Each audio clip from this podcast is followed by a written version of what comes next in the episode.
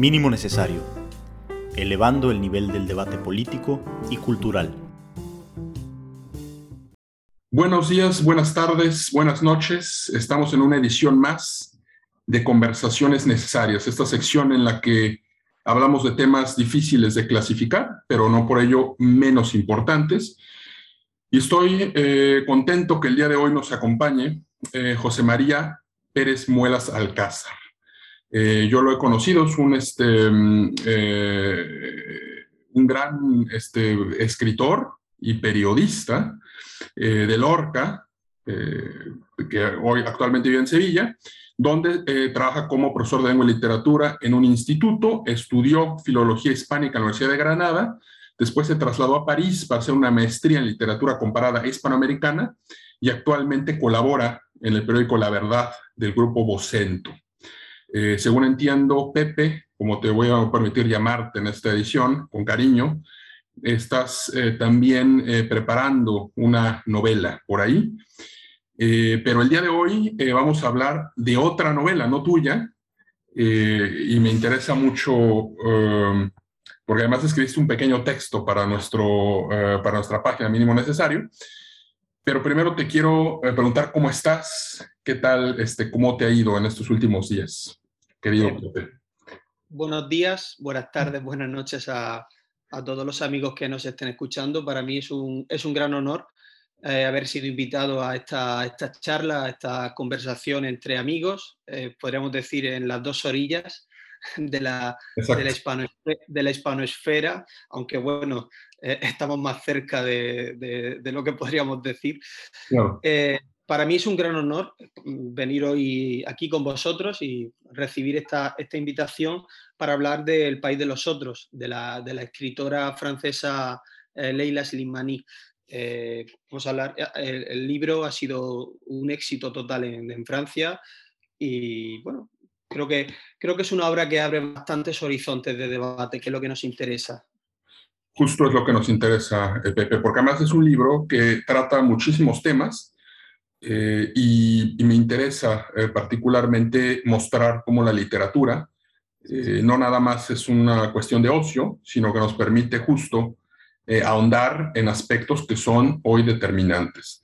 Pero empecemos, vayamos, tratemos de, establecer un orden en esta charla, por más de amigos que sea, y empecemos eh, hablando a nuestro auditorio sobre el libro. Yo te quiero preguntar, porque yo tampoco he leído este libro, entonces, eh, si me puedes dar, nos puedes dar como un, contexto general, un, un, pequeño, una entrada a este texto y de la autora, ¿no? Además me interesa tu opinión, porque como alguien que vive o que, vivió en Francia, perdón, pues tienes acceso a esta discusión desde otra atalaya.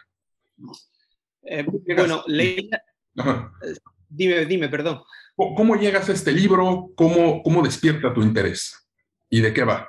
Eh, Leila Slimani en Francia es una de las voces más innovadoras de, la literatura en la última década es también el ejemplo eh, brillante de, la integración bien realizada y bien entendida. Una integración que, como, veremos o como hablaremos a lo largo de, este, eh, de esta charla, no siempre es así. Tenemos por, un lado eh, este símbolo de la integración, tiene origen marroquí, también argelino, aunque ella nació en Francia, pero también es una voz narrativa muy interesante, muy potente el estilo de, de, Slimani, más allá de sus historias, que tienen que ver todas con, el origen, con la raíz, con el otro, con la inmigración, con sentirse desubicada en el, eh, propio hogar, en la propia patria, en el sentido de, país y sociedad en la que se nace. Independientemente de todos esos temas, eh, Slimani es una voz, es una voz narrativa eh, muy interesante, y es una gran escritora. cuando, cuando el lector se enfrenta, cuando se enfrenta a su página, en este caso en, El País de los Otros, o Chanson douce, que, que le valió el premio Goncourt. Recordemos que el premio Goncourt es, es el premio más importante de las letras francesas.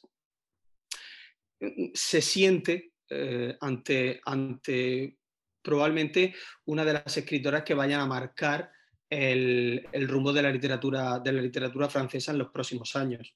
Tanto es así que, el presidente de la República Francesa le ofreció ser ministra de Educación perdón, ministra de Cultura creo que fue, y ella inteligentemente lo rechazó porque meterse en política eh, no conduce a nada bueno, sobre todo cuando, cuando se tiene las ideas tan claras a la hora de escribir. Em, según entiendo, es una trilogía, ¿no? Es parte de una trilogía este libro. Es parte de una trilogía que cuenta la historia de, su familia. La primera parte, que es el país de los otros, del que vamos a hablar hoy, habla de su abuela eh, Matilde, su abuela materna, que es la madre de su madre. Eh, podemos empezar a hablar ya, ¿no? Sí, yo creo que empecemos, empecemos hablando ya de este libro. Este, eh, no, voy, no voy a destripar nada. A mí me gusta utilizar la palabra destripar. la prefiero. spoiler, exacto. Me parece mucho más bonito en castellano destripar. No vamos a destripar nada. Esto lo, se cuenta desde el principio y lo cuenta la propia Slimani en, en las entrevistas que concede. Eh, Matilde es su abuela es una alsaciana que nace pues, a finales de los años 20 del siglo XX. Eh, eh, la historia comienza en Alsacia, a las afueras de Estrasburgo, durante el desarrollo de la Segunda Guerra Mundial.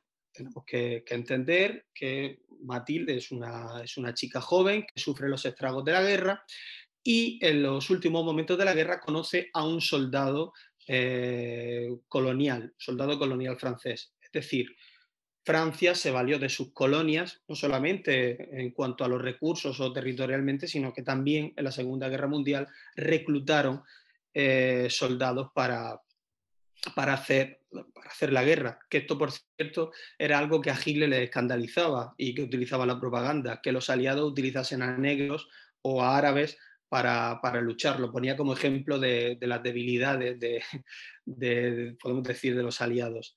El caso es que en 1944 Mathilde conoce a Amin Belash. Amin Belash es un joven soldado marroquí. Marroquí, Marruecos era una colonia, un protectorado francés. Luego, si quieres, explicaremos un poco cómo estaba políticamente y geográficamente, cómo, cómo estaba dividido Marruecos. Se conocen al final de la guerra, se enamoran y eh, le propone matrimonio e irse a vivir a, a Marruecos con él, a una pequeña aldea eh, agrícola a las afueras de Meknes.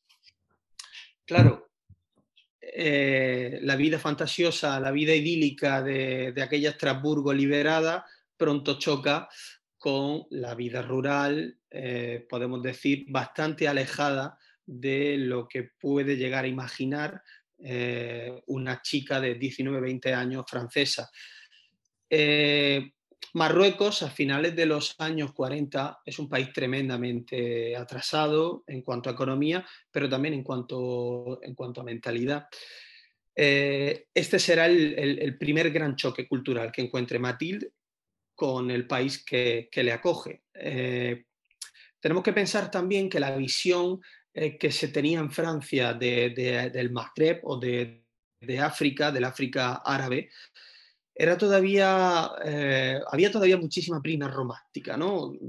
Prácticamente eh, lo que piensa Matilde, esto se describe muy bien en la novela, piensa que el Marruecos que se va a encontrar ella es poco más, muy parecido al que pintaba de la Croix eh, un siglo antes en, sus cuadros, en los baños marroquíes, o por ejemplo en la boda, en la boda sefardí, creo que era en Fez, un cuadro muy bueno de la Croix se piensa eso. Cuando ella le escribe a sus amigas, cuando ya está en Marruecos, cómo están siendo sus vivencias, eh, las amigas de Matilde que se han quedado en Alsacia, eh, eh, siempre piden detalles bastante exóticos, escabrosos, ¿no? como una cultura que en realidad no existe, una cultura que solamente vive en los libros, en los libros decimonónicos y en su, digamos, y en su imaginario. ¿no?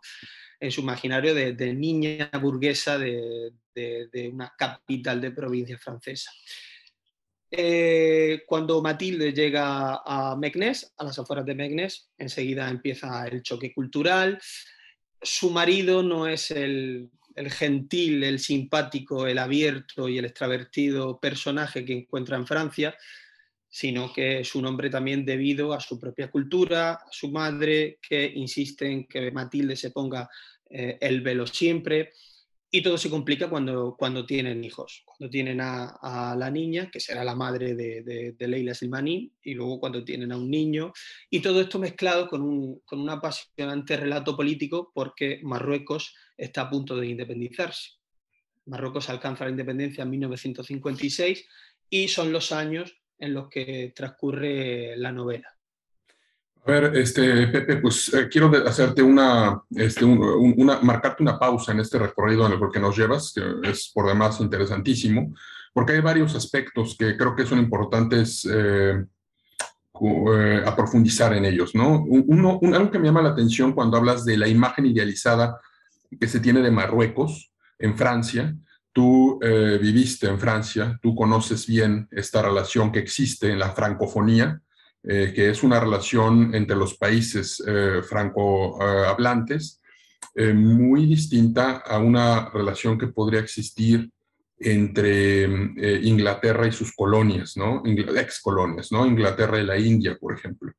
eso me gustaría preguntarte, ¿cómo, ¿cómo es esta relación entre Marruecos y Francia? Ya adelantaste unas cosas, eh, pero antes, antes de eso, bueno, te quiero preguntar por un lado eso y por otro lado, porque eso, digamos, es, es una, una dimensión, la dimensión política. Los individuos, los protagonistas de la novela están inmersos en, en una dimensión eh, de, estados-nación, ¿no? que no, es, no eligen ellos, ellos nacen y está ese estado-nación conformándose, esos colonialismos, esos imperialismos eh, en, este, en el siglo XX pero hay una dimensión también eh, más literaria, quizá más personal.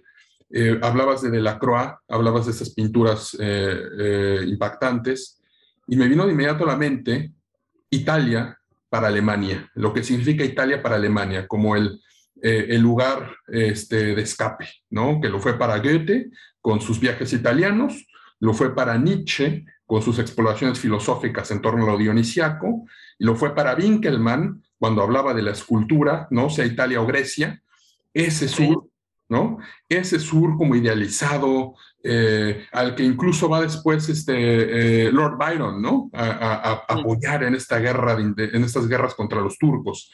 Eh, es un topo literario, es un motivo em, de idealizaciones que, que, que condensa idealizaciones eh, esperanzas, la oportunidad de escaparse de la vida que se supone perfectamente racionalizada en Europa.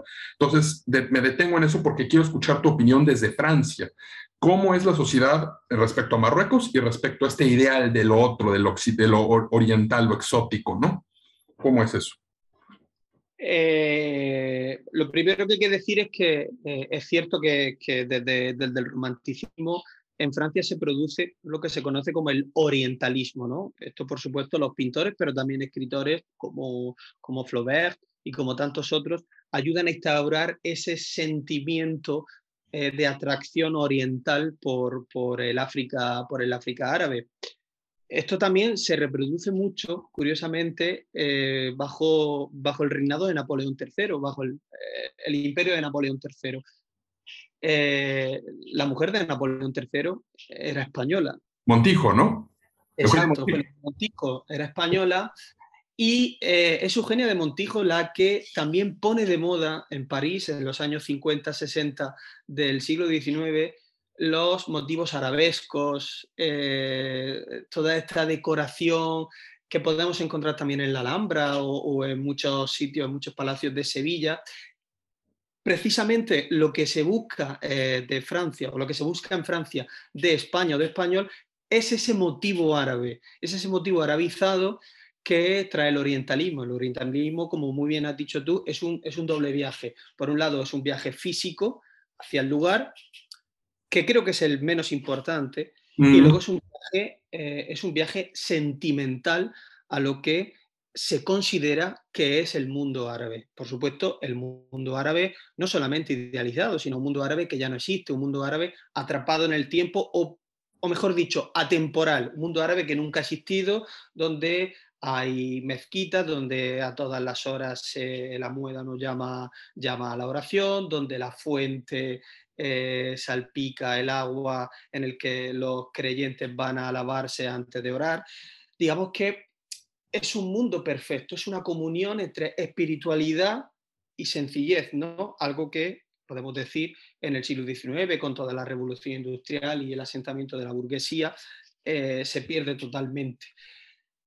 Pero también es cierto que en Francia, mm, también como en España, hay, digamos como que hay una barrera, hay una barrera ideológica que es lo que marca la, independencia, la independencia de, estas colonias, la independencia de Marruecos y la independencia de Argelia, que fue muchísimo más traumática para Francia que la independencia de Marruecos.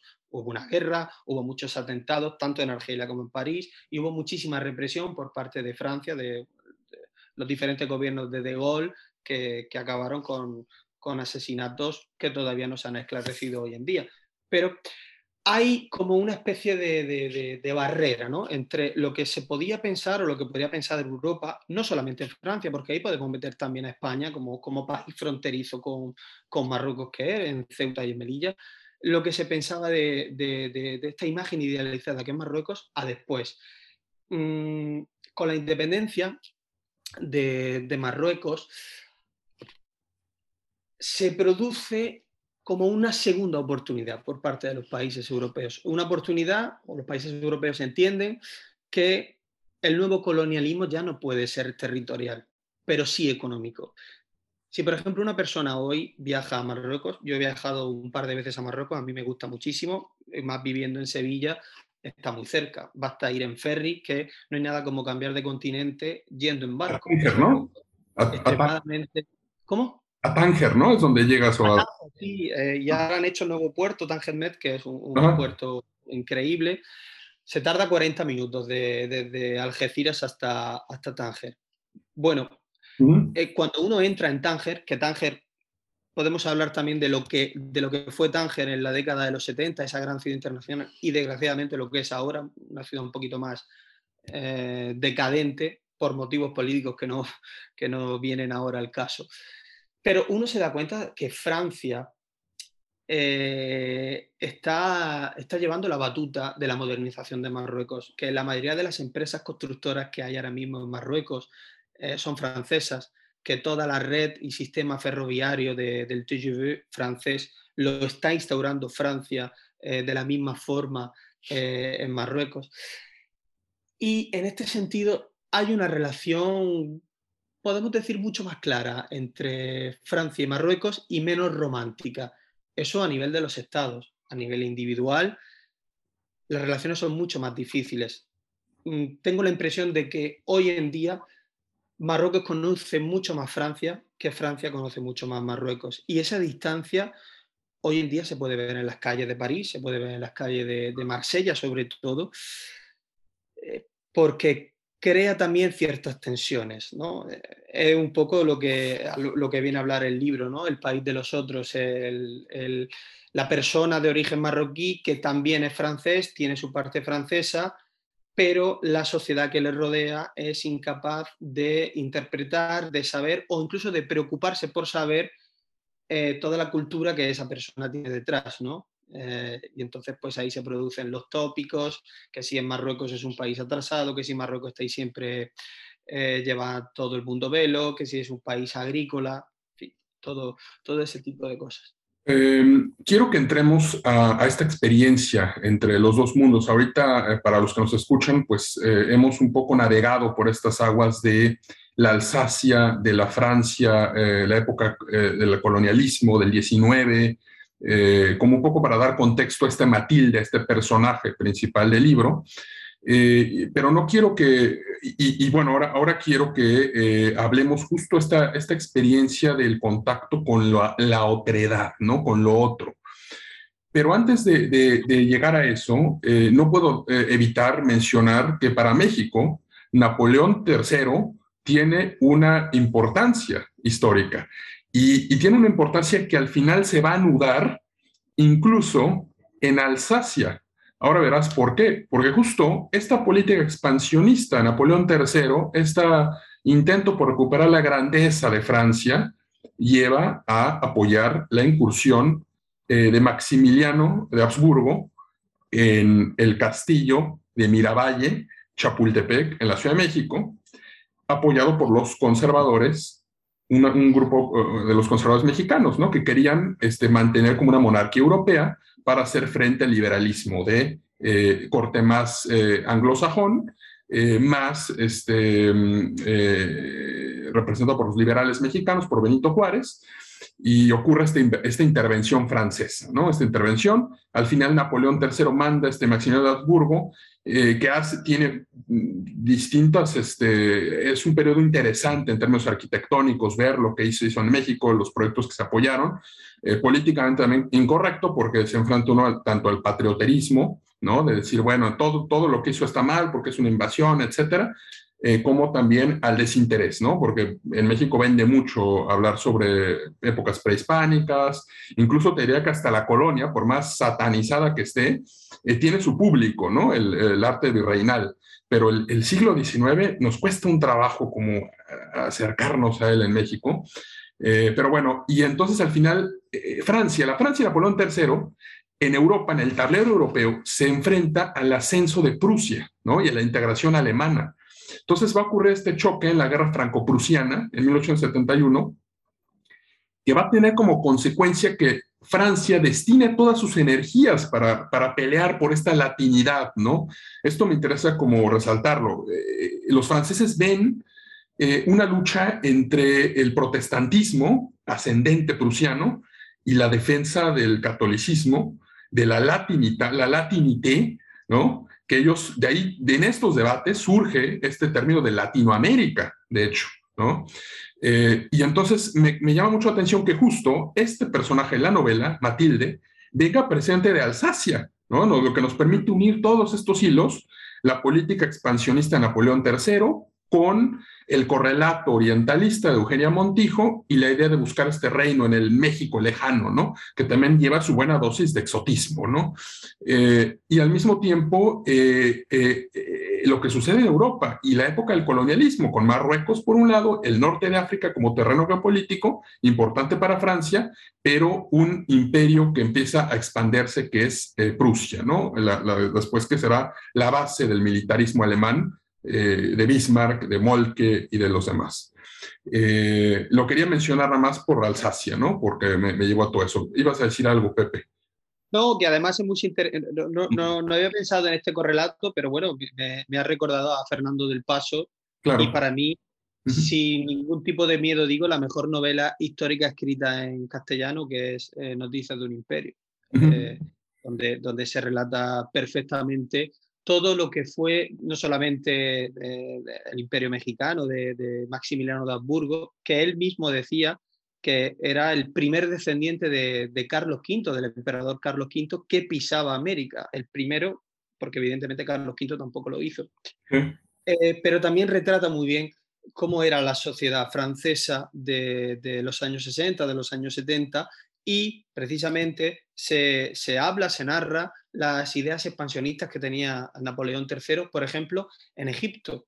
La idea era llegar a Suez, llegar al canal de Suez, intentar, intentar eh, tener el paso del, del, Mar Rojo y con esto dominar todo el mundo, ¿no? Porque tenía México por un lado, eh, Europa, eh, la África colonial, el Magreb, mm, más las colonias de, por supuesto, Madagascar y las que tiene en el Índico, ¿no? Hacer como una especie de, este mundo eh, que hablase francés bajo, bajo el yugo, bajo el amparo de, Napoleón III. Es muy interesante, sí.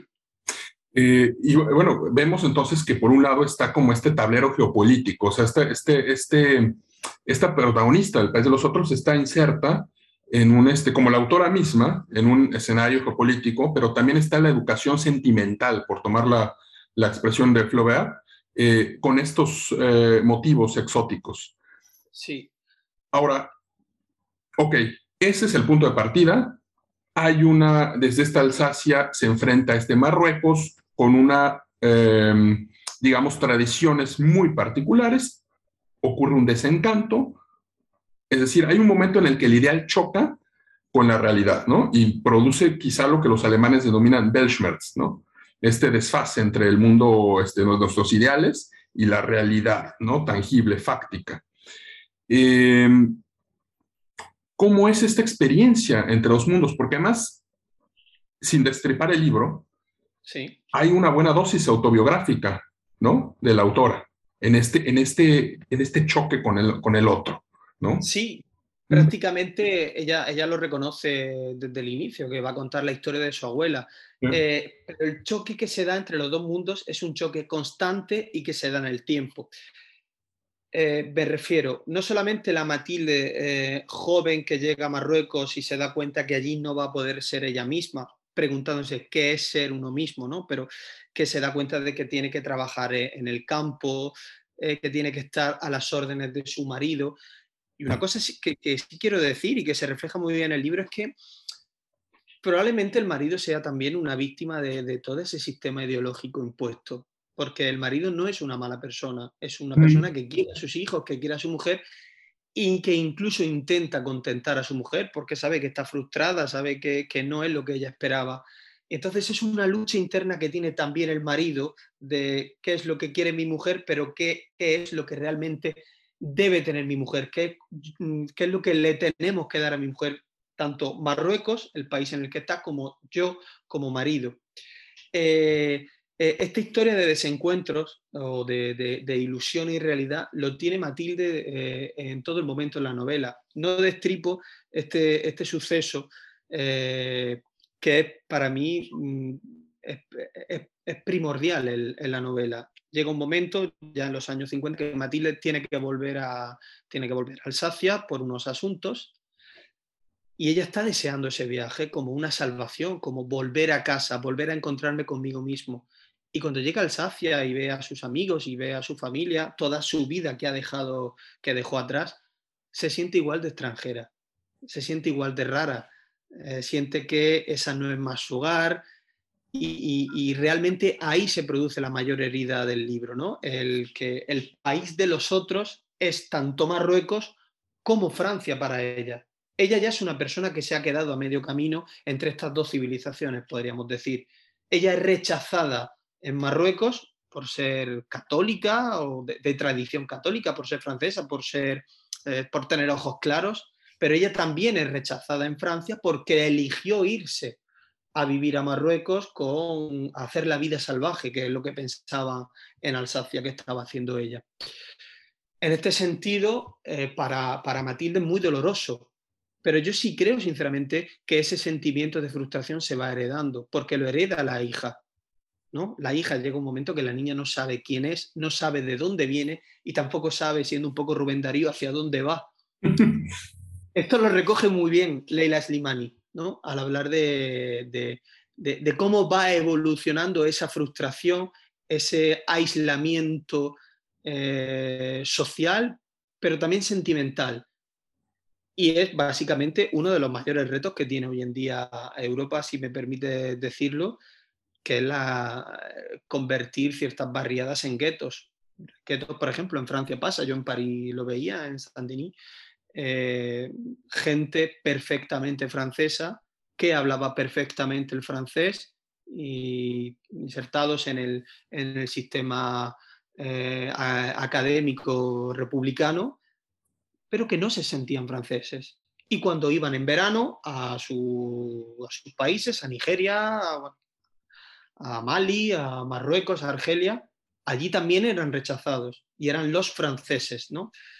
Yo creo que este libro hace lo más difícil de todo, porque habla de un tema bastante candente, pero desde una, desde un, desde una sencillez aplastante. es, una, es la sencillez de una historia mínima de la historia de su abuela, pero a la vez también es la historia de millones de personas en Europa, de personas que hacen Europa y que forman Europa hoy en día. Y que Yo creo que es, muy fácil deslizarse en el lugar común, ¿no? Por manido que está el tema. Es muy fácil y yo creo que aquí se nota que no, se que, no cae en esos lugares comunes o en esa banalidad del bueno o el malo, porque la, figura del marido es una figura extremadamente compleja. Es una persona a la que el lector europeo, occidental podemos decir, o de tradición europea, eh, tendría que odiar porque está subyugando a su mujer. Sin embargo, el lector entiende conforme van pasando las páginas que él también es una víctima, que él también está sufriendo ese sistema y que él, en su buena medida, intenta que su mujer sea feliz. El problema es que hablan lenguajes diferentes. Bueno, hay una hasta como una reflexión filosófica, o sea, aristotélicamente uno es, o sea, no te pueden pedir ser algo más de lo que no eres, ¿no? Entonces, en la medida en la que este personaje es, puede ofrecer un tipo de felicidad, eh, ya más no se le puede exigir. Eh, ahora, además de esta cuestión eh, nacional y de dos individuos que sean adscritos a una nacionalidad, pongámoslo ahorita por el momento así, hay otras identidades que se ven como confrontadas en, este, este libro, por lo que cuentas. una idea de la feminidad, una idea de la masculinidad, una idea de la, de la juventud, o sea, la juventud alsaciana, y la, eh, eh, la generación de la posguerra. Eh, un, un, Marruecos colonial y un Marruecos independiente. Es decir, el individuo es algo más que nada más un marroquí, un alsaciano o un francés. me imagino que el libro también tiene su encanto por eso, ¿no? Pero fíjate, Alfonso, si está tan envenenado políticamente esta historia, que, que, no deja de ser también una historia política, que el marido eh, ha estado en Francia, ha estado luchando en la Segunda Guerra Mundial y él es agricultor, él quiere traer innovaciones que ha visto en el campo francés. Y cuando intenta traer esas innovaciones a, Marruecos, a su pueblo, a su, finca, es criticado por, por, el pueblo, es criticado por la sociedad porque trae esa, esa, modernidad, esa modernidad francesa en un tiempo donde, donde todo lo francés era rechazado en Marruecos y hay que decirlo también que Francia abandona Marruecos. Es decir, eh, las instituciones francesas poco a poco se van yendo de Marruecos. Al final lo único que queda en Francia son unos cuantos ciudadanos, eh, comerciantes o, gente como Matilde que, que ha encontrado su vida allí y luego una especie de policía dura, policía secreta que, se dedica pues, a, abortar manifestaciones, a secuestrar a gente, a cometer eh, todo tipo de actos delictivos como es asesinatos y que eso va poco a poco inflamando las calles. ¿no? Al, al, principio hay gente que no quiere meterse en política, que bueno, no vive mal con los franceses, pero conforme pasan las páginas de la novela, uno se da cuenta realmente que Francia está abandonando socialmente Marruecos, que lo da por perdida que solamente quiere de Marruecos un, aprovechamiento económico y eso también da carburante a los extremismos eh, eh, de Marruecos, que son también los que apoyan y alcanzan la, independencia. Cuando digo extremismo, evidentemente no me estoy refiriendo a este extremismo religioso que vivimos en Occidente desde, desde finales del siglo XX, ¿no? Hablo de otro tipo de extremismo mezclado con nacionalismo, pero no pensemos en, la situación actual, ¿no? Es cierto que hay una interpretación muy severa del Islam en, diferentes aspectos, en, cualquier sociedad conservadora, pero bueno, mm, creo que es de naturaleza diferente a lo que se vive, a lo que se vive hoy en día. Quiero aprovechar justo esta reflexión del Islam y, lo que mencionabas hace rato de lo que viviste en Saint-Denis y todas esta, eh, estas tensiones que ocurren en una sociedad que eh, está nutrida por esta migración, eh, para introducir un tema eh, que me parece capitular de este libro, que es la posibilidad de integrarse a una sociedad receptora. ¿no?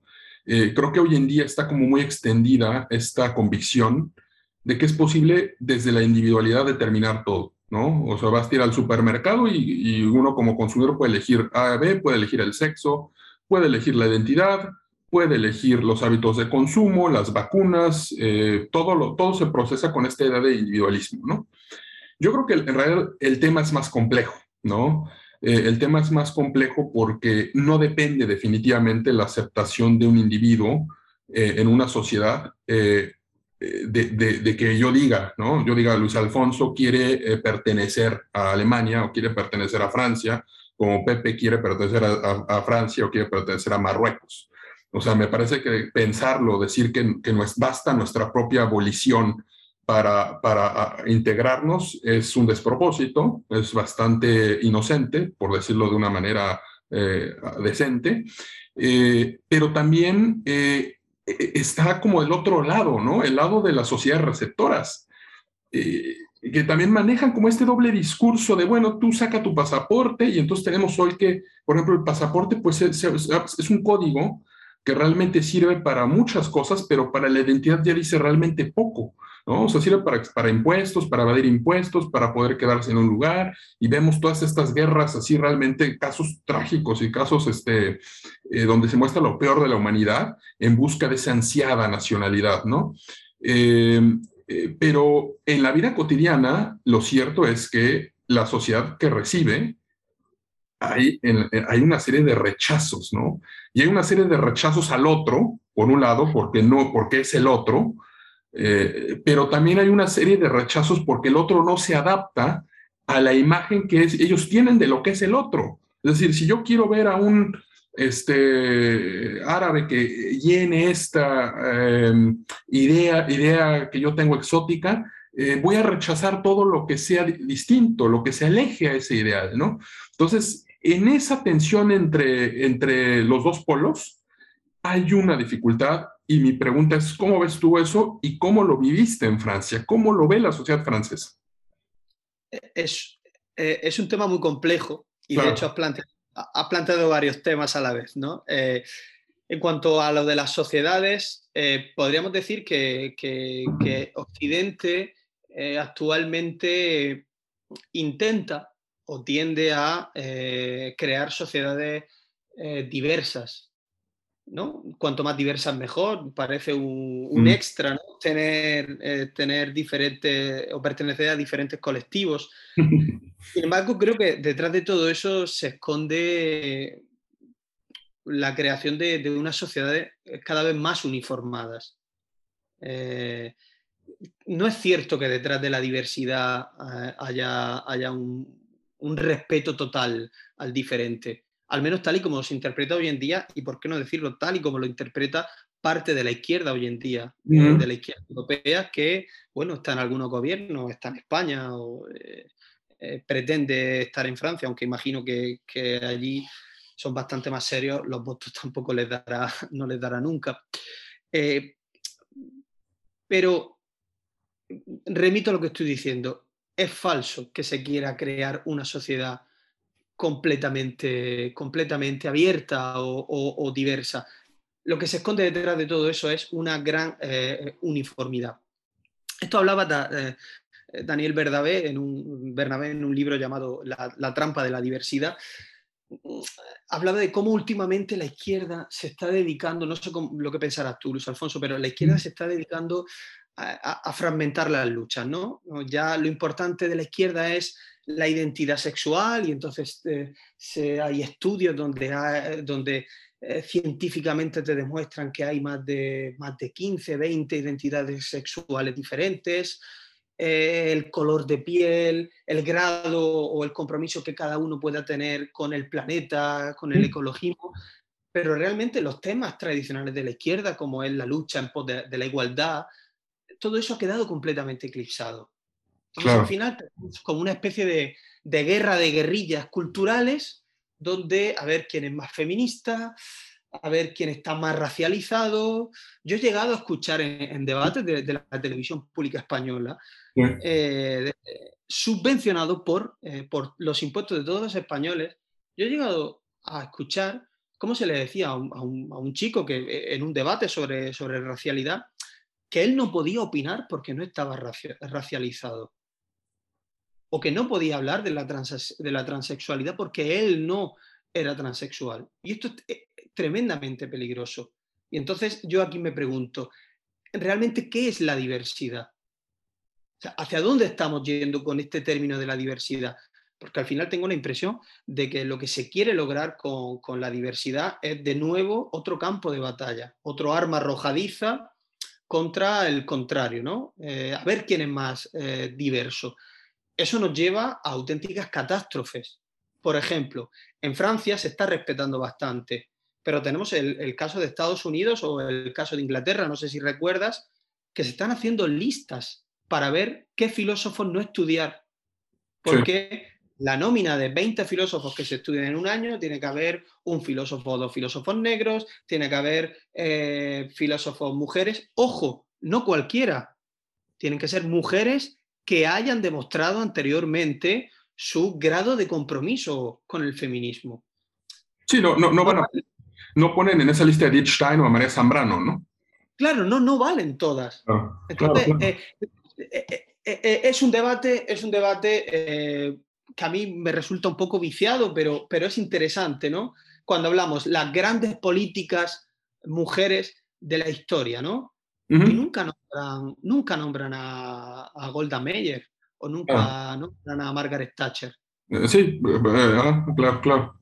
Mujeres, ¿por qué no se nombra? Y en el caso que, nos concierne de, de, la inmigración o de, o de ser árabe en Francia, sucede un poco, sucede un poco igual. Yo me gustaría hacer la siguiente reflexión y a partir de aquí, si quieres, podemos, podemos debatir. ¿no? Yo, eh, ya sucede en, España, pero cuando yo estaba en Francia, que, que, yo llegué hace 10 años, el choque cultural fue enorme porque yo la primera vez que lo vi fue eso. Yo pensé, ¿por qué yo intento ser cada día más igualitario, tener un pensamiento, aportar un punto de vista más feminista en mi vida, ¿no? ¿Y por qué yo tengo que tolerar ideológicamente que una mujer lleve velo? Es que justo se llegan a esas contradicciones. ¿Por qué tengo yo que tolerar eso? ¿Por qué yo tengo que tolerar que en un bar en Europa, en Europa, en la Europa de la Ilustración, a 500 metros de donde está enterrado Voltaire, ¿por qué yo tengo que considerar un elemento progresista que las mujeres no puedan acceder a ese bar o a esa tetería encubierto. Claro, no hay un cartel que pone prohibido el paso a las mujeres. No lo hay. Pero la mujer en el Islam tiene perfectamente codificado dónde puede estar y dónde no puede estar. Y eso lo veo yo en, Lorca, en mi ciudad, eso lo veo yo en Sevilla, en determinados barrios, y eso yo lo vi eh, en Francia. Afortunadamente, Francia creo que cuenta con una ventaja. Francia es un país laico, es un país laico, es un país radicalmente laico. Laico es muy diferente a, no confesional o a confesional como, sucede en España. La diferencia se explica de forma muy sencilla. España es un país aconfesional, quiere decir que acepta todas las religiones, que permite todas las religiones y que convive con ellas. De hecho, España financia a la religión católica, pero financia también a otras religiones. Francia es un país laico, es decir, su religión es no tener religión, es el Estado. Lo que ha hecho el republicanismo en Francia, lo que ha hecho Francia con la República, es sustituir a la religión. El panteón, el panteón es el templo, es el sagrado templo de la República Francesa. Y ahí están enterrados sus mártires, sus santos, eh, eso hace, por ejemplo, perdona Luis Alfonso, eso hace que hubo una ley muy polémica y era que no se permitían elementos religiosos en la administración pública francesa. Es decir, una profesora o una alumna no pueden llevar velo a la escuela pública porque es una escuela del Estado y el Estado es laico, no acepta la religión. Eso produce también eh, mucha más controversia el, francés de origen musulmán o esa, persona que, realmente quiera vivir su vida bajo los preceptos del Islam, se siente desamparado por el Estado. ¿Dónde busca consuelo?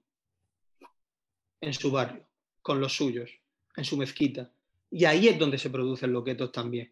Y ojo, yo no estoy diciendo que el problema esté en el Estado o en, en, este caso en la República Francesa, que tendrá su parte de, culpa en esta inadaptación de, las sociedades islámicas dentro de las ciudades francesas. Pero tampoco puedo ser hipócrita y echarle la culpa, como hacen todos, o echarle la mayor parte de la culpa a nuestras sociedades occidentales. Es decir, nuestras sociedades occidentales les da a todo aquel que quiera venir un Estado de Derecho regido en unas normas, regido en una democracia. Una democracia que no se creó ayer, una democracia que ha vertido mucha sangre, que ha pasado por muchos momentos funestos, por la Segunda Guerra Mundial, por la Primera Guerra Mundial, por golpes de Estado, por totalitarismos de todo tipo y de toda índole. Pero esa experiencia también es salvaguarda de sus propios derechos. Realmente nosotros como occidentales, como europeos, podemos aceptar que un padre obligue a su niña de 14 años a ponerse el velo o a casarse con el vecino? Eh, es algo que yo veo clarísimo. No, pues es, este, eh, es justo, mira, tocas una, una, variedad, un abanico de temas, eh, Pepe, que, pero justo creo que Francia es un gran punto de partida para entender este problema, precisamente porque yo, yo, yo considero que quizá más que otros estados, Francia ha sido, eh, eh, en Occidente cuando menos, el país que más lejos ha llevado el intento de sustituir la religión por el, eh, Estado-nación, ¿no? Y me gustó como lo dijiste, los, el panteón son, es un este, santoral laico. La experiencia, decía este especialista en la muerte, Philippe Arrier, él decía que el único ritual religioso que sobrevivía en las sociedades eh, profundamente laicas era la visita al cementerio.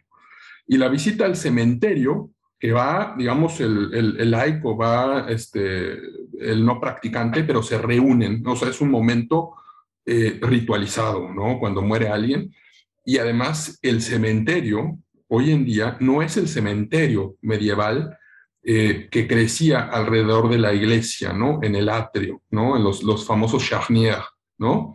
En los osarios, sino es, eh, es un paseo cívico que está eh, adornado con las tumbas de Chopin, con las tumbas de Voltaire, ¿no? y me gusta cómo lo dijiste, el foco del laicismo, Voltaire, o sea, esa, esa tensión es la que quizá llevó a decir a Miguel de Unamuno alguna vez, que España estaba más cerca del norte de África que, de, que del foco del laicismo, que era París, porque compartían las experiencias, ¿no? Las, estas Semanas Santas de Andalucía, de Sevilla, la Virgen del Rocío, eh, eso, esas procesiones están arraigadas en la población, y, pero creo que yo lo que le diría a un amuno si lo veo, si lo pudiera ver, es eh, que, que, hay un intento del Estado en sustituir lo religioso.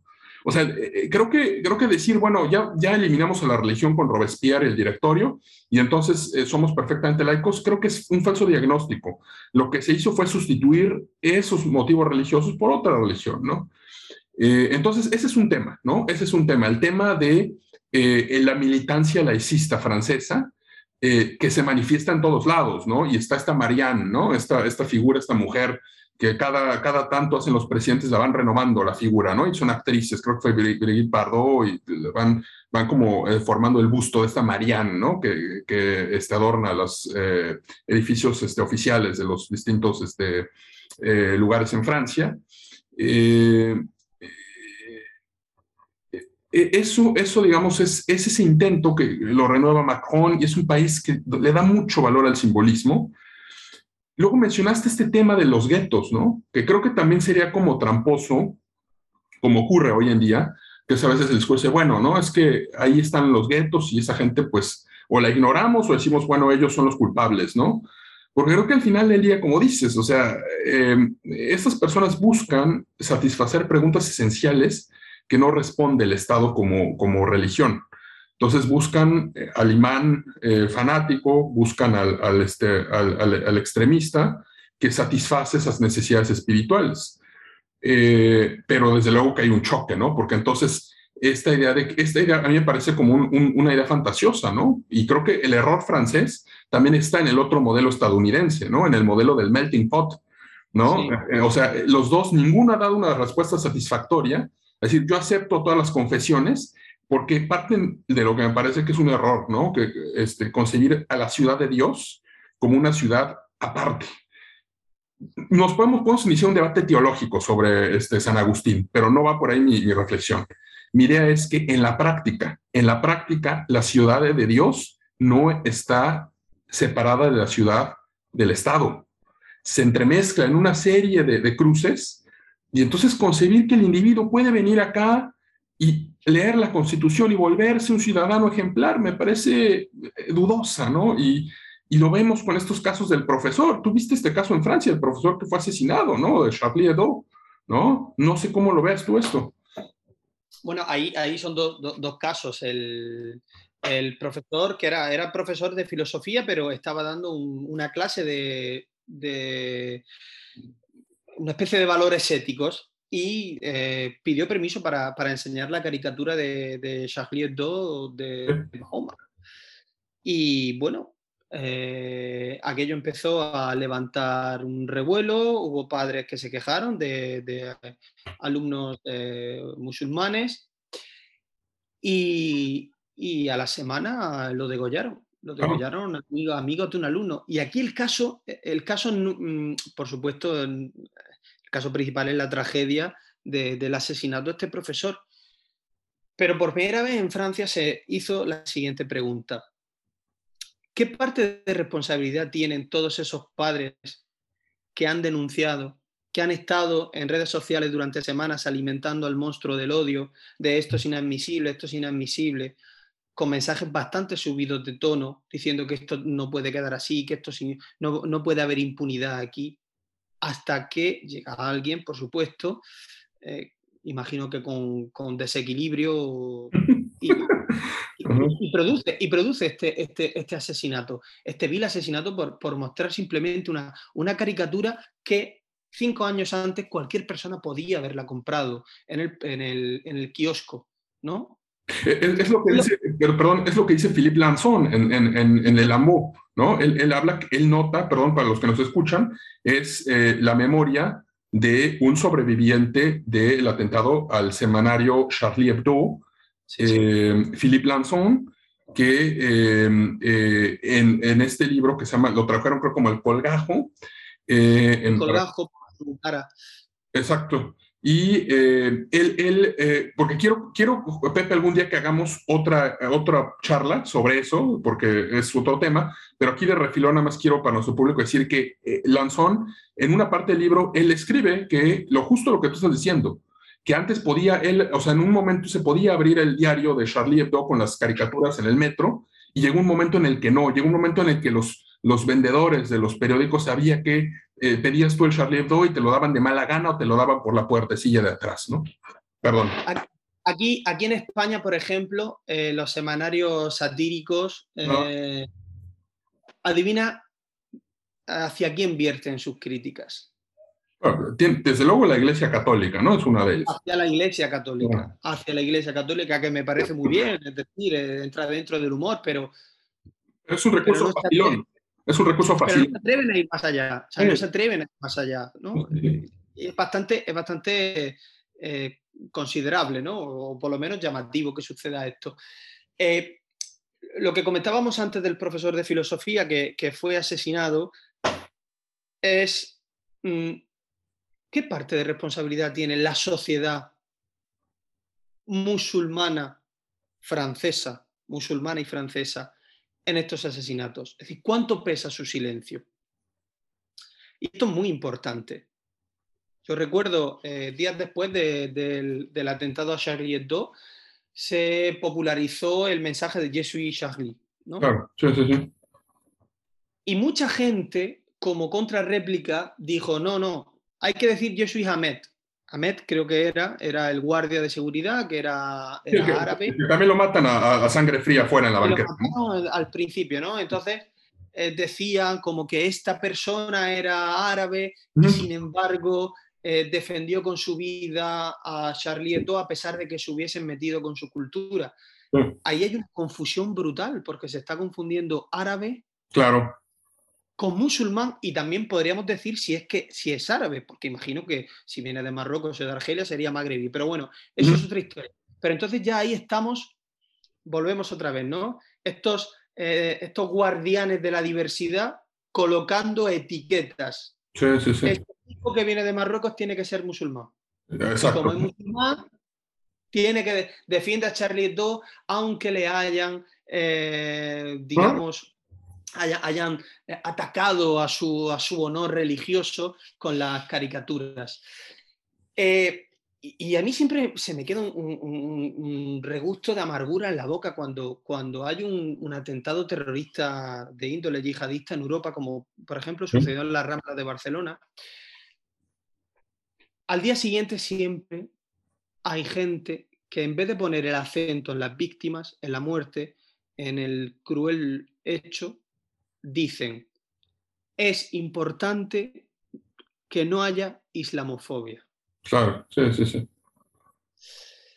Y es evidente que es importante que no haya islamofobia, pero creo que lo resume a la perfección eh, Welbeck con una frase eh, que me parece antológica.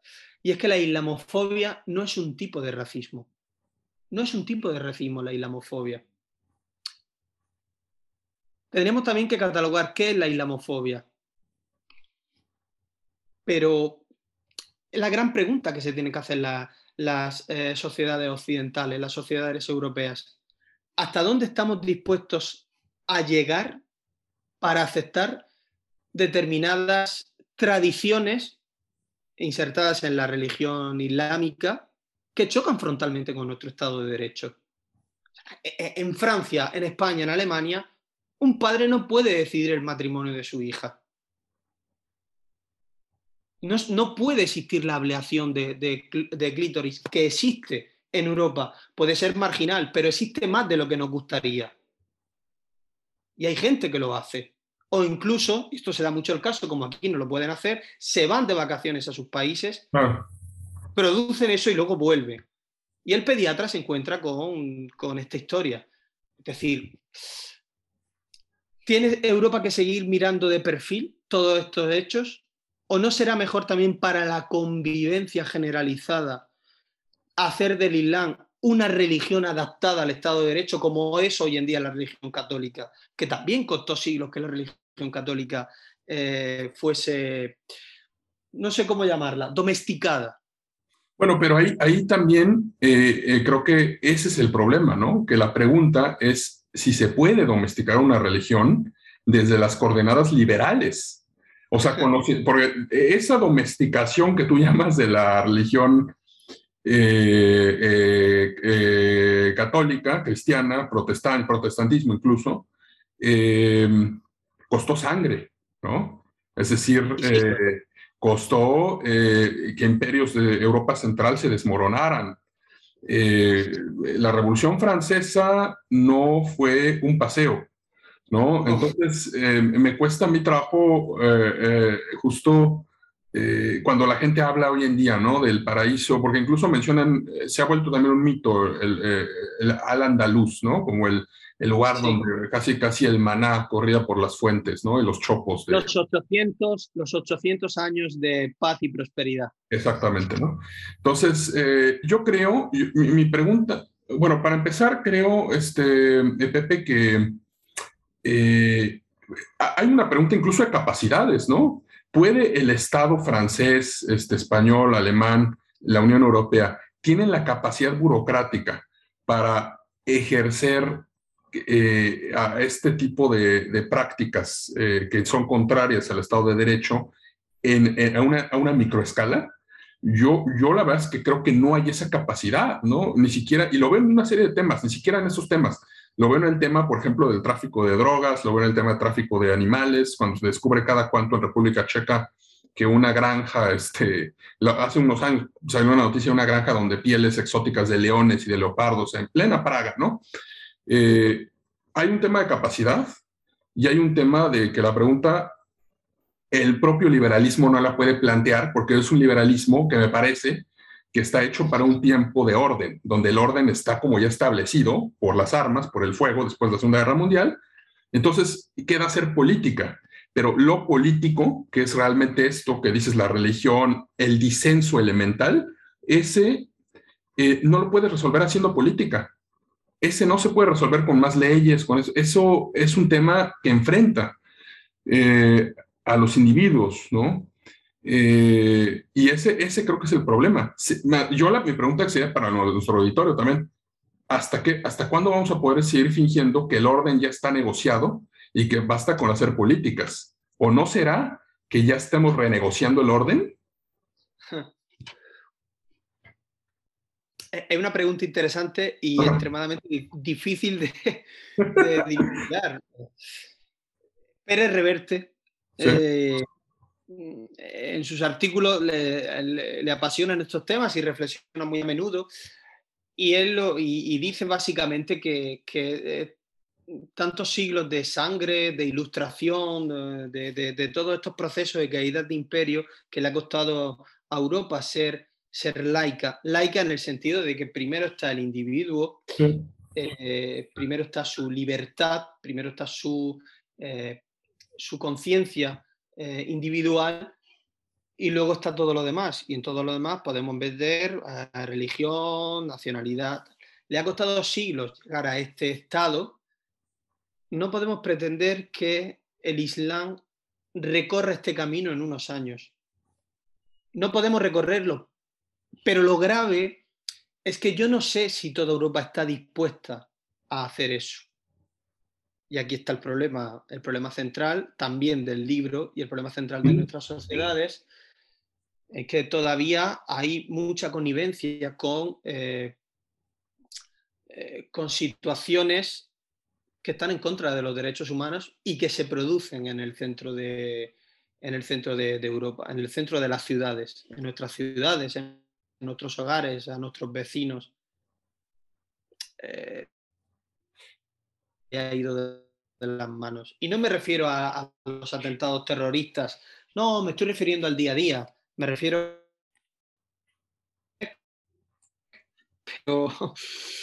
Pero pero es un, es un, tema que creo que, que, supera hoy en día al nivel político que hay. Supera. Es una serie de plantear para, para, para, un futuro, un presente, pero teniendo eh, varias décadas eh, de atención. Y yo no sé si hoy en día nosotros como sociedad estamos dispuestos a, a hacer algo así. también con los riesgos que tiene, ¿no? Con los riesgos que tiene y con la peligrosidad pero es muy difícil. Sucedió, por ejemplo, ah. eh, a partir del año 2012-2014 con la primavera árabe. Sí. Eh, Europa se llenó de ilusos pensando que dando un golpe de Estado en, eh, en Argelia, en Libia, en Egipto, en Siria, podía, y podía instaurar democracias. Y ahora todos esos países, salvo Túnez, todos esos países peor que hace 15 años. Y, están mucho, y son mucho más radicales. El ejemplo lo tenemos, por ejemplo, en, Egipto o en, o en, Libia. En Egipto había un sátrapa, eh, Mubarak, mm, se da el golpe de Estado, se mete en la cárcel, empieza las primeras elecciones libres en Egipto, ¿quién las gana? Los hermanos musulmanes. Sí, sí, sí. Bueno, el caso de Libia es este, interesante, que nos daría para otro, otro, otra charla, mm. pero eh, podemos discutir lo que queramos de Gaddafi, pero al final eh, había un orden político. Con orden no me estoy haciendo una valoración moral, estoy haciendo, estoy refiriendo a una, una relación de que había un, un entendimiento de que las cosas funcionaban de tal manera. Y hoy lo que hay es que no solo el país es inestable, sino que también se ha creado en el Mediterráneo una red de actores no estatales que eh, eh, producen ciertas prácticas como eh, traslado de personas y demás, que, digamos, habrá quien diga que, bueno, eso es el libre mercado, ¿no? Y bienvenido el que lo piense así, pero el, el, tema es que la mayor parte de la gente no lo ve así, ¿no? No ve eso como, como, o sea, está en contra, y eso incluso hay gente que dice, eso, eso no está bien pero no, pero no, no, saben, como, como tú bien has, ejemplificado, esta, eh, eh, no entienden por qué la receta no funcionó, ¿no? Para acabar pronto, Entonces, eh, pues sí, son temas apasionantes, mi querido Pepe. Yo quiero, este, para, no, para volver un poco al libro, que lo dejamos un poco ahí en stand-by, quiero cerrar esta charla interesante por demás con una pregunta. ¿Es posible eh, imaginar a un individuo que cree una, o sea, que pueda crear una patria, una pertenencia escindido de la sociedad? Y te voy a decir por qué te lo pregunto así, porque eh, estoy yo pensando que este caso de, la, de la, autora eh, que nos refieres, es, digamos, es un caso que yo he visto en otros lados, ¿no? Lo he visto con esta eh, autora eh, de, raíz iraní, que es Marjan Satrapi, que hizo esta historieta de Persépolis, ¿no? Para los que nos escuchan, es una eh, chica que se va a vivir a, creo que es Viena primero y después pasa a Francia, y ella proveniendo del Irán, ¿no? Con una, una sociedad este, conservadora que se enfrenta también a un cambio con la revolución islámica. Eh, pero ella, ella justo en esta historieta narra como los choques que le provocaba eh, enfrentarse al liberalismo europeo, enfrentarse a un supermercado este, con esa variedad, eh, el tema de la, de, la, música, ¿no? Que en el Irán empezaba como a hacer contrabando de, las, de ciertas bandas de rock, ¿no? Y llegar acá a Europa y encontrar como toda esa apertura, pero al mismo tiempo eh, una un cerrazón, ¿no? A pesar de esa libertad y de ese respeto, hay un cerrazón para con ella. Eh, no solo Marjan Satrapi, eh, Hannah Arendt vivió en carne propia lo que significa no tener un Estado después de la Segunda Guerra Mundial claro, fue apátrida. Eh, Herta Müller, otra gran escritora que pertenece a esta minoría suava de, Rumanía, y se enfrenta en sus, narraciones, narra primero todo tipo de discriminaciones, ¿no? Discriminación desde los eh, húngaros que vivían allá y que los consideran los alemanes como no pertenecientes allá, luego en su traslado a, eh, Berlín, discriminación de los de acá porque ella no era, entonces estos, estas mujeres eh, que he mencionado se quedaron como, como dices tú, como Matilde, ¿no? Ya hicieron el brinco, ya no pueden regresar, pero están atrapadas. ¿Es posible vivir en ese estado de excepción? Esa es la, última pregunta que me gustaría hacerte, Pepe. Eh, déjame completar eh, esta lista de, escritoras, de personalidades, con, con, dos más que me parecen interesantes. Por un lado tenemos a, a Nayat Hashmi, que es una escritora marroquí afincada, afincada en Cataluña, que ha ganado el, premio Nadal, que es un, premio muy prestigioso en España, y cuenta también en sus novelas esta experiencia de, inmigración y de desencuentro entre lo que es, lo que, lo que la gente espera que ella sea. Eh, es como una Leila Slimani eh, a lo español, pero por supuesto una voz completamente independiente. Yo recomendaría La extranjera. Me parece, me parece un libro sensacional. Y luego tenemos el caso de, de, de Amosoth. Amosoth nace en un sitio que no es Estado, porque es previo al Estado de Israel, donde hay una mayoría de Palestina, donde es rechazado en ese lugar, pero lucha porque ese sea su lugar. ¿no? E, en este sentido, son, eh, son dos casos complementarios, diferentes pero complementarios. Y volviendo a la pregunta que me has hecho, que es un poco rusoniana, ¿no? Si es posible imaginar un, individuo escindido de la sociedad eh, como, como, un buen salvaje. Yo lo veo realmente difícil.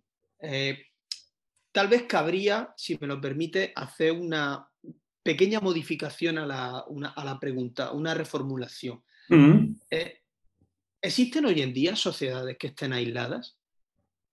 ¿Es posible que una sociedad esté aislada y podemos decir, sí, hay una tribu en América, en el, en el Sáhara o en el Amazon, pero eh, realmente esas sociedades están aisladas porque Occidente no quiere atraerlas. Y esto tiene mucho que ver con la diversidad que decíamos. Mm, ¿Hay realmente diferencia entre las experiencias que puede vivir un muchacho marroquí pero que vive a las afueras de Berlín, con la experiencia que puede vivir, por ejemplo, eh, una muchacha que nace a las afueras de Chicago? ¿Hay realmente diferencia entre estas dos? ¿O ya vivimos en un mundo completamente, eh, no solamente globalizado, sino uniforme, que es lo que decíamos antes, ¿no? Lo que hablábamos de la diversidad y la uniformidad. Eh, y yo creo que un poco se está eh, uniformando todo a través del desarraigo, del desarraigo de, las personas que buscan saber quiénes son y entonces que se, se, abrazan a, diferentes causas. Una puede ser el nacionalismo, lo vemos en España claramente, eh, otra de la falta de perspectivas, por supuesto, otra puede ser el, eh, el feminismo, y con esto yo no estoy queriendo decir, no estoy diciendo que el feminismo no sea eh, mm. no sea una causa por la que luchar. Hablo de un feminismo extremo y de, una forma de entender la vida. Eh, de una forma de entender la vida eh, sin ningún tipo de, perspectiva más allá de ese feminismo. en este sentido, yo creo que tendemos un poco a, a, la uniformidad, ¿no? a, a la uniformidad desde el desarraigo, desde el de no encontrar el, eh, el, rumbo del propio ser. No sé cómo lo ves tú. Déjame agregar dos puntos a esto que dices. Eh, eh, primero, esto de la pregunta rusoniana. híjole, no, me vayas a, catalogar como ruso, porque desde luego que no es mi filósofo favorito. más bien me refería, ahorita decía que me refería, pero dio pie a, que me hayas interpretado como el buen salvaje, da pie a una reflexión, y es la siguiente. este mito del, del ser aislado, no va a desaparecer, creo, Pepe. O sea, nos ha acompañado todo el tiempo y desde los primeros, desde las utopías de Tomás Moro hasta las últimas publicidades que vi del Instituto Cervantes en, Berlín, que te vendían la España de pandereta y el indígena de pluma de, Latinoamérica. Eh, hay un largo camino que pasa por Rousseau, que pasa por todos ellos, y desde luego el momento estelar de mi generación, nuestra generación, es el zapatismo, ¿no? Para mí es como el momento estelar de esta eh, búsqueda de lo exótico, ¿no? Porque se creó como esta maquinaria, ¿no? De, eh, de, lo exótico, ¿no? Y la gente iba a Chiapas, a México y sentía que estaba defendiendo las últimas bastiones contra el neoliberalismo, ¿no? Y, y, eso, o sea, vamos, llegó a tal grado que hasta creo que provocó una polémica ahí, este eh, con Günter Grass y este, Vargas Llosa, no sé, por ahí hubo, Octavio Paz también se manifestó al respecto, ¿no? Esta, esta, esta idea como, eh, bueno, el caso de Vargas Llosa y Günter Grass fue en relación a la Revolución Cubana, ¿no? Porque también tiene su buena dosis de exotismo, ¿no? Con el Che Guevara y demás. Pero en el caso del zapatismo, eh, hasta el día de hoy, ¿eh? Hasta el día de hoy hay gente que va a Chiapas buscando la experiencia de lo exótico. ¿no? Que además es una experiencia muy sui generis porque eh, reciben dinero occidental y, y este, eh, uno puede este, acceder a todas las comunidades del mundo occidental, pero digamos, es un escape, me parece. Volviendo a la uniformidad que tú has manejado a lo largo de esta charla, me parece que es, para nosotros sería realmente muy complicado vivir en una ciudad perfectamente uniformada. Entonces, creo que el sistema genera estos escapes, ¿no? Estos escapes para poder, así como te vas a un spa, puedas irte a, la experiencia étnica, ¿no? Para, para poder reafirmar eh, este, que estás en el buen camino, ¿no? En el camino decente y dices, bueno, están estos, si algún día me aburro de la civilización, puedo, como en la película esta de eh, El Club de la Pelea, ¿no? Este, eh, puedo al final quitarme la corbata y volverme un salvaje y ahí va a estar ese mundo, ¿no? Ese es un punto, ¿no? Y el segundo, el hecho de que uno dé por muerta la religión, el nacionalismo y demás, y que hayamos creado estas nuevas sociedades de gente que lo venden como el prototipo, ¿no? De soy, veía hace poco una publicidad de que yo, o alguien ponía en Facebook, yo soy producto de Erasmus, ¿no? Conocí a mi pareja en Erasmus y mis papás son de Suecia y yo soy de Italia y me casé con un alemán, ¿no? Eh, pero eh, esa utopía no elimina la necesidad de arraigarse, ojo, ¿no? Entonces, esa necesidad se va a tener que, alimentar de otras cosas, ¿no? ¿Y qué lo está haciendo? Porque el nacionalismo no ha muerto. Claro, el nacionalismo en España es el principal problema que hay. Y es el principal problema, y pronto lo será en Europa, porque hay regiones, está Cerdeña en Italia, está, Córcega en Francia, es decir, eh, eh, eh, bueno, el conflicto ruso-ucraniano es una deriva del nacionalismo también, ¿no? del nacionalismo territorial, con, con, evidentemente con exigencias económicas, porque el nacionalismo es economía también. Eh, pero, pero es eso, es eh, eh, el desarraigo, la búsqueda de identidad al final hace que se creen paraísos artificiales. Baudelaire los buscaba en el hashish y en el, y en el, y en la absenta, en el ajenjo y, ahora se buscan en otros sitios. Pero es curioso, eh, al hilo de lo que decías, eh, si uno ve los testimonios de los, de los yihadistas de, de, Bataclan o de las Ramblas de Barcelona, la mayoría eran delincuentes comunes que en su adolescencia habían pasado unos meses por la cárcel y habían sido captados en la cárcel por un imán. Y ellos le habían enseñado, para ellos era la revelación, la luz, un motivo para seguir, para seguir existiendo. Hay una película francesa muy buena, eh, tiene bastante tiempo, se llama La Inde, se, traduciría como, como La Ira, mm. está rodada en blanco y negro y trata precisamente de un grupo de chavales que viven en el extrarradio eh, de París y cómo pasan su tiempo, las frustraciones que tienen y cómo, cómo intenta aliviar todas esas frustraciones. Por supuesto, esto es antes de la ola yihadista que asoló a España, eh, perdón, a España, a Europa, eh, justo después de, del 11S y que tristemente Madrid fue, el protagonista con el 11 de marzo en, en Atocha. Pero el caldo de cultivo ya estaba. Pepe, pues eh, creo que con eso podemos concluir por hoy eh, y pues que sirva como una invitación para leer eh, este El País de los Otros. Y ahí está. La española. Exactamente. Cabaret Voltaire es el editorial, editorial independiente, muy buena, que cuida muy bien los textos. Y que lean, por favor, invito a, nuestro, a nuestros escuchas que lean el artículo que José María Pérez Muelas Alcázar, el querido Pepe, ha escrito para mínimo necesario, que está ahí el, pequeño tratado, así lo llamamos, en honor a Pascal Quiñar. Eh, y este, pues te agradezco mucho, Pepe, por aceptar la invitación y... A ti y a tus compañeros por ofrecerme esta oportunidad. Y, por favor, eh, eh, ojalá este, se repita, porque quedó mucha, quedó mucho en el tintero, ¿no? Sobre todo para hablar de Charlie Hebdo y, estos casos, ¿no? Con eh, Michel, eh, con eh, Ulbeck, ¿no? Este, creo que ahí tenemos una, una, deuda que saldar, ¿no? En fin. Muy bien, encantado. Venga, pues muchas gracias y luego, muchas gracias. sigamos conversando en mínimo necesario. Hasta luego. Muchas gracias por escucharnos. Lo que sigue es que te suscribas que compartas y más importante, que nos envíes una creación propia, sea un texto o un podcast o cualquier contribución que eleve el nivel del debate político y cultural de nuestra época. Te esperamos con todos nuestros contenidos en minimonecesario.com.mx. Hasta la próxima.